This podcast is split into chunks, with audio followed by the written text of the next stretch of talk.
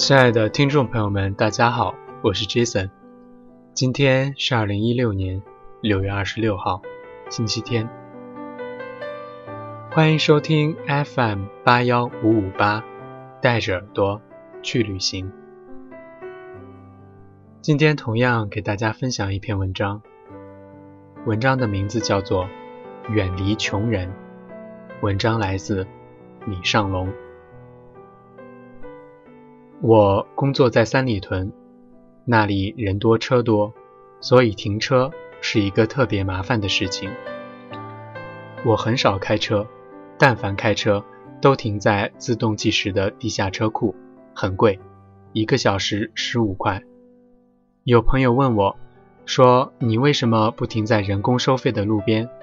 那边第一个小时十块，第二个小时才十五，便宜一些，而且。还不用走那么远去公司，我笑笑说：“带你做个实验吧。”那天中午，我十一点五十把车停在朋友说的路边，收费的小伙走了过来，我清楚地问了价钱。小伙一脸黝黑，南方口音，语速很快地介绍着价位，像是期待着你漏掉细节。我说：“你慢点说，一个字一个字地说。”说清楚，他说：“第一个小时十块，第二个小时十五。”我们点头。吃完饭，我们十二点五十准时回来。我看着小伙和朋友，然后准确的拿出十块钱给那个小伙。小伙摇摇头说：“师傅，二十五块。”我说：“为什么？不是一个小时吗？一个小时怎么二十五了？”小伙说。不是的，你是十一点四十五来的，现在已经十二点五十了，已经超过一个小时了。朋友听了，十分生气地说：“我们很确定是十一点五十到的。”小伙愣了一会儿，没想到我们记得时间，于是说：“那现在也十二点五十二了，你也超过一个小时了。”我想快点结束对话，于是说。这样吧，我给你半个小时的费用，可以吗？他说：“那不行，我们没有半小时这么结算的规矩，都是一个小时一个小时结算的。”朋友说：“你这规矩是不是太多了？这些规矩写下来了吗？有明文规定吗？”他说：“这些规矩不用写，人人都知道的。”朋友说：“那你的意思是我们不知道就不是人了呗？”他说：“反正你不给钱就不能走。”他说完，竟然耍流氓似的靠在了车上。朋友觉得为了跟他十几块钱吵架不值得，就掏出了二十五递了过去，转头跟我说：“走吧。”我没说话，只是笑。回到公司，我问朋友：“你什么感觉？”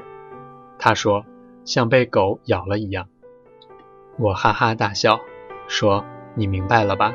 你停在那里十几块钱是小事，关键是价钱不明确，每次都要费口舌，为了十几块钱给这些人议价，钱给少了浪费时间，给多了麻烦心情。把车停在价格明确的地下车库，机器计费，没有弹性，也不用议价，省下的是时间，留下的是愉悦。朋友点头。我时常会遇到一些人为了几十块钱吵架，吵到最后两败俱伤，弄得心情不好，今天什么事也干不下去。我不认为那个多收了几十块钱的人能富裕到哪里去，他丢掉的反而是诚信和更多的生意。这样的人在身边很多，其实他们的问题不是人穷。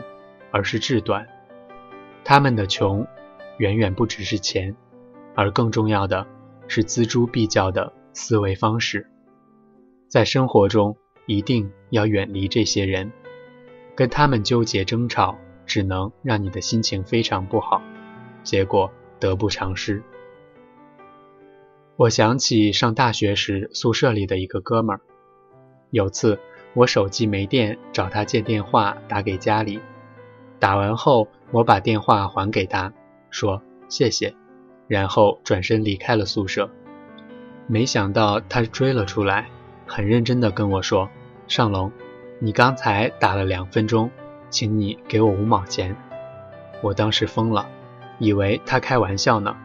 后来发现他的表情无比淡定，十分认真地跟我讲着五毛钱的事情。我眼睛瞪着大大的跟他说：“你让我现在从哪里给你变五毛钱呢？要不这样，我请你吃中午饭好吗？”他想了想，算了算，发现划得来，说：“好。”那顿饭吃得我十分憋屈。中途我们两个都没有说话。吃完饭后，我决定以后再也不能跟他有交集了。后来朋友跟我说，他家里比较贫穷，所以对每个人都斤斤计较，搞得大家特别不爽。后来大家知道他穷。也就不怎么怪他了，当然也不搭理他了。其实他穷的不仅仅是家庭条件，他穷的更是事业和格局。的确，虽然莫欺少年穷，但是记得一定要远离思想穷的穷人。没钱可以赚，但这种思维却毫无疑问的会让一个人一直穷下去。他们穷的。是思想，是短浅的格局。这样的人站在人群中会传染，会把你的世界变小，会把你拉到跟他同一高度，用丰富的经验打败你。他以为占了别人的便宜，其实吃的是更大的亏。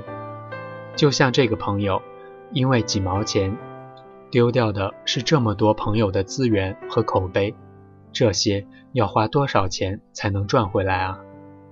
一年前我租了一辆车，车主是一个北京大爷，胡同里的，攒了半辈子的钱才买了第二辆车，于是决定把第一辆车租出去。我提车前，他恨不得把我身份证扣了，再让我交个十万押金才让我拿走车。后来中介走完程序。他还越过中介给我打电话说，让我注意这个，注意那个，说弄坏了要赔多少钱。我说大爷，我懂了，别打了，按照流程来，不会有什么事的，几天后就还给你。我怀疑大爷把命根子借给了我，或者大爷家难道这么艰难？于是我问大爷，您家是干什么的？得到答案才知道，大爷根本不穷。只是小气的习惯了而已。他有个儿子，是个中文系的大二学生，暑假正在找实习。我刚听完，准备跟大爷讲，我算半个作家，能把他介绍到出版社实习，还能交个朋友。没想到大爷继续唠叨了半个小时，我和中介的小哥听烦了，于是压了两千块钱，把车开走了。一周后，我还车。大爷说扣我二百块押金，我问为什么，他说你把车开旧了，我听得都傻了，说我就开了一周，怎么就开旧了？何况又没刮又没蹭，还没有车祸，旧了能怎么样？他说你看这个车之前是不是这么脏的，现在这么脏？我说你不能去洗一洗吗？洗个车也就几十块钱，大爷理直气壮地继续争论。那我开车过去不需要油钱啊，我的时间不需要钱啊。后来中介小哥看不下去了，气不打一处来的说：“尚龙老师，这二百块我给您出了吧，这穷鬼穷疯了。”我盯着这个老头，看着他锱铢必较的抠门样，像极了吝啬鬼里的阿巴贡。我转身离开，一天后，我把钱转给了中介小哥。小哥跟我说，我们公司把这个人拉黑了，而且我们在各大出租车公司的群里都拉黑了这个人。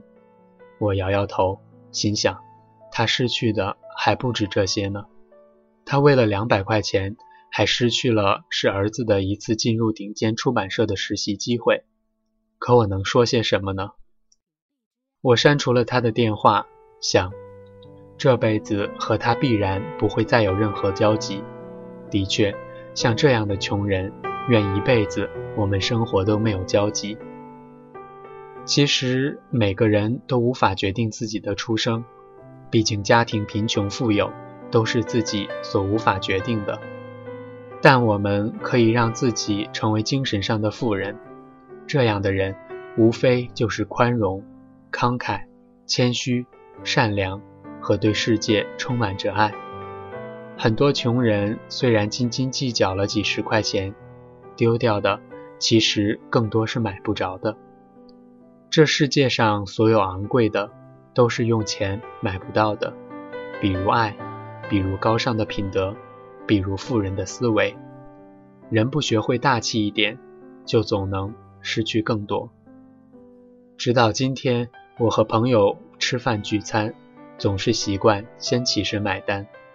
这个习惯是我从五年前养成的。那个时候，我还住在十几个人合租的房间。长期吃着泡面。朋友后来问我：“你是不是很有钱，所以总抢单？”我说：“不是，只是我不想谁买单这种问题浪费时间，不想把谁买单这件事放在了已经装了很多更重要的事情的大脑里。大家都是为了去做大事，为了去改变世界，就别为了小事儿头疼了。可是。”我还没说完。如果当我和一个人吃了五次饭，每次都是我请，第六次他连掏钱的动作都没有的话，这种朋友，下次我就不会再请他了。毕竟，人可以没钱，不能短了志气，不能没了理想，不能穷了思维，更不能总目光短浅的去贪图便宜。一个人总在小事算计着你。让你防不胜防。此人虽可能闯不了大祸，但必干不成大事。尤其是创业团队里，这种总喜欢贪图小便宜的穷人一定要不得。我曾想起看过的一本《穷爸爸和富爸爸》的书，里面讲了穷爸爸和富爸爸对孩子的教育模式。穷爸爸跟孩子说：“你要好好学习，以后找一份好工作。”富爸爸跟孩子说：“你要好好学习，以后创业去给别人创造工作机会。思路不同，必然收入迥异。有时候，一些人穷的不仅仅是口袋，穷的是思维。你是否想过，每次买菜跟别人费口水十多分钟，就为了那几毛钱，还不如赶紧把工作做好，多读几页书，看几篇文字。”这是更好的投资。你是否想过，花了几个小时疯狂抢红包、买各种打折产品时，是否可以用这段时间上一节公开课、看一部电影？这种慢慢的成长，总会让你有能力买得起所有不用打折的商品。长远投资永远比小便宜划算。你要知道，人最宝贵的是时间。最难得的是好心情，别为了一点钱浪费了时间，糟蹋了心情。正是因为每个人对平等的二十四小时的使用不同，才导致了人和人的思维不同。这样的思维让有些人富有，让有些人贫穷。你总要把目标放得更远，才能看到更广的世界。好了。今天的文章就给大家分享到这儿了，我们下次再见。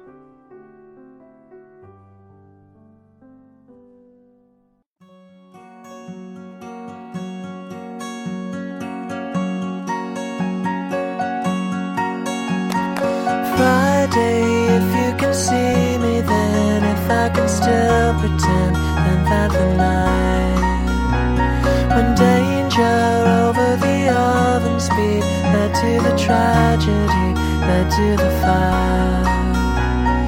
Comedy, danger, or feeble to call. I wondered why you replied.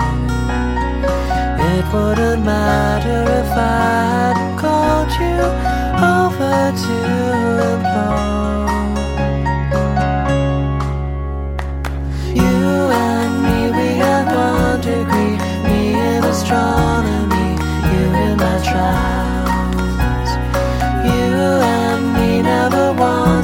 Need, I'd be the charity you would have dialed. Comedy, danger, or feeble to call, I wondered why you replied. It wouldn't matter if I